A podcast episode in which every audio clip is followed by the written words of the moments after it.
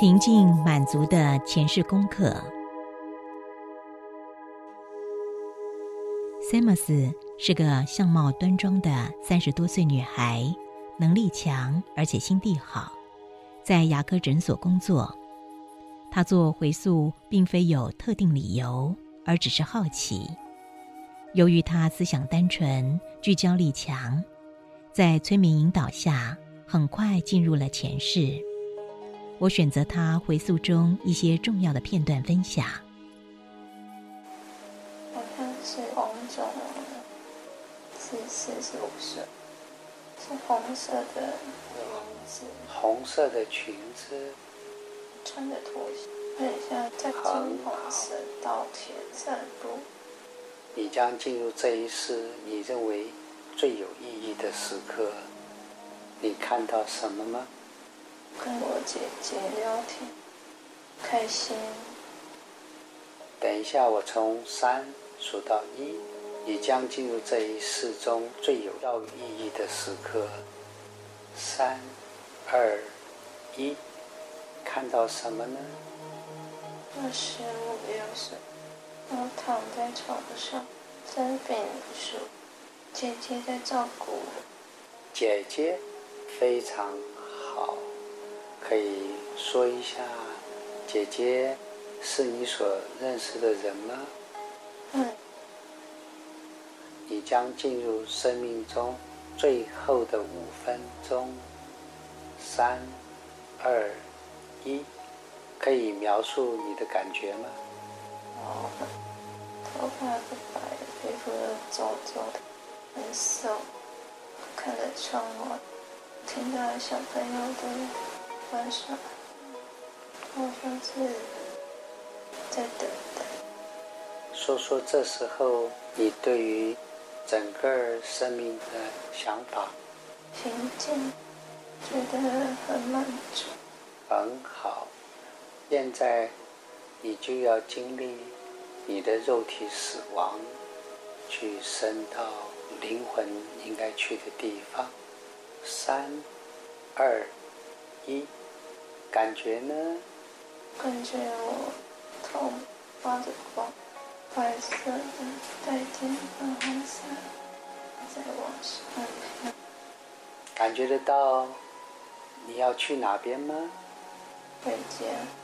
可以描述你看到什么吗？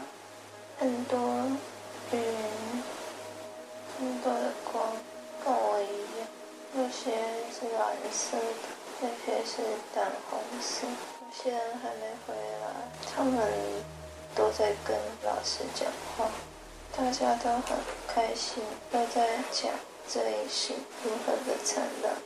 你可以告诉大家你这一世的内容吗？满足、平静。你往后将会发展怎么样子吗？我们在学习，在。等待下一次，在下次是你自动的去安排，还是你会被某种更高的能量去做一个安排吗？老师会给功课。塞米斯对他回溯中的前世感受很真实，在回溯后，他自觉对生命有了新的视野和生命观。塞米斯回溯探索。平淡的前世，依据许多个案在回溯中经验的前世，不同的人经验的前世经常大不相同。有些人过得轰轰烈烈的，经验了非常精彩的爱恨情仇，但有些人却过得平平淡淡的，没有多少可谈论的。依塞米斯的这一世来说。平淡到几句话就写完了他的回溯经验。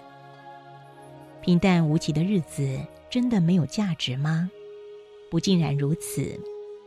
其实，塞米斯这一世所选择的功课是平静与满足，而他平淡的生命，就是为了这个功课而量身定做的。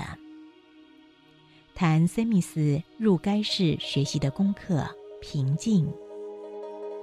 塞米斯在该世往生后进入灵界，他在灵界自评，他在该世学习到了平静与满足。依据所做的前世回溯，颇有一些个案在回溯中提示他们该世的功课是学习平静。其实，平静是心灵中最重要的基础属性，而学习平静不独是人间的入世课题，也是离世的出世课题。为什么说学习平静是生活中的入世课题呢？现代的人活在耸立的水泥城市中，每天面对高压竞争的工作，要想让心平静，真的很难。而烦躁的心带出不愉快的人生。如何让心平静，是每个人面对生活重要的功课。当心平静了，就会过得喜悦丰足，对生理健康也很有助益。为什么说学习平静是离世的出世课题呢？平静带出的好处不独是入世的，也同时是离世提升心灵层次的重要素质。佛教提示的基础核心理念，就是要透过禅定让心极静。佛教的心经起始就是提示心的极静。心生般若波罗蜜多时，照见五蕴皆空。五蕴皆空，即是极静心。为什么要修极静心呢？当心极静了，则自可觉知诸法空相。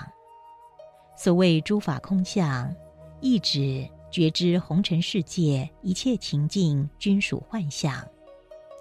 当能觉知诸法空相，则会自动放下烦恼。执着与无明，涌现离世的般若智慧，而般若智慧是走向合一的不二途径。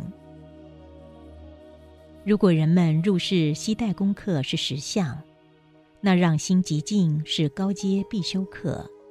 也因此，静心在生命中不是选项，而是每个人都应该学习的。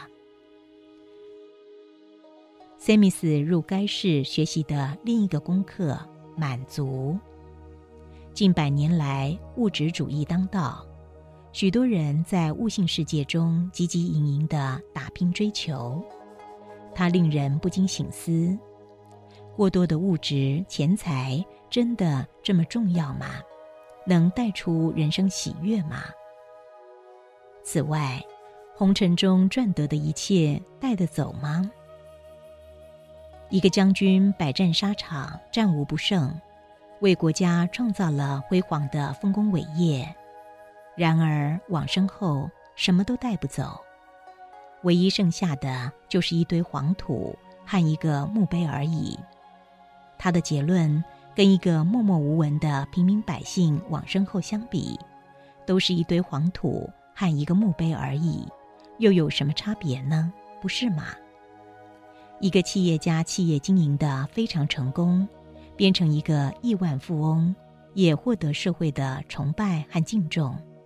然而，他往生后，这一切财富、地位他都带不走，唯一剩下的就是一堆黄土和一个墓碑而已。他的结论跟一个贫穷乞丐往生后相比，又有什么差别呢？不是吗？一个无恶不作的强盗。生命中伤天害理，干尽了许多的坏事。然而他往生后，他也没有任何处罚。他唯一剩下的，仍然也是一堆黄土和一个墓碑而已。这个结论跟一个广施善行的慈善家往生后相比，又有什么差别呢？不要有错觉，我不是在隐喻人生做什么都是对的。我要解释的是，当我们在经验人生时，心中不所求一个必然结果，而只是在自由心下经验生命的过程。生命不过是一场当下的欢喜经验，除此之外一无所得。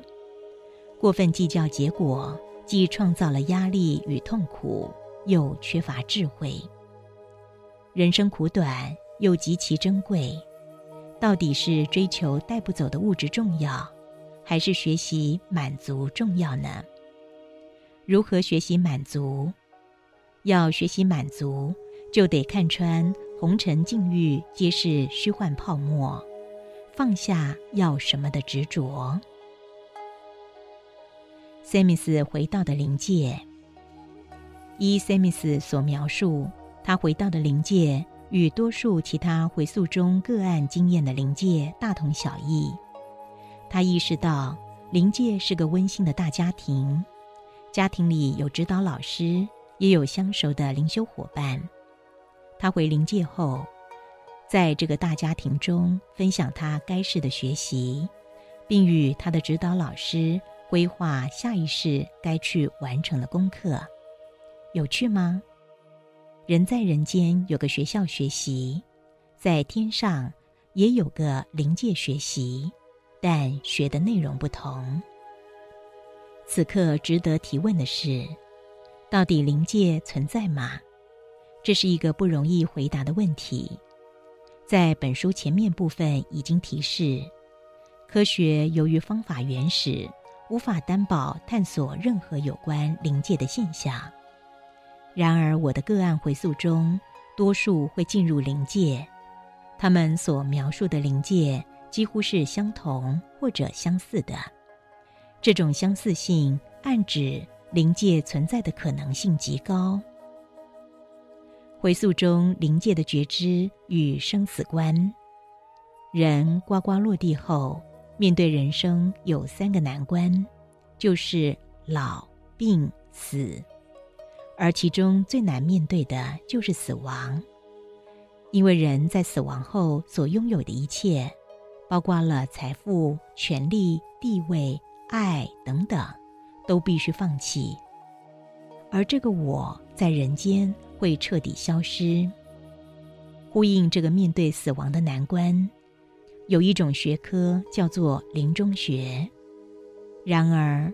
人们不管如何透过临终学的教导面对死亡，仍然很难有效地疏解心中对死亡的恐惧。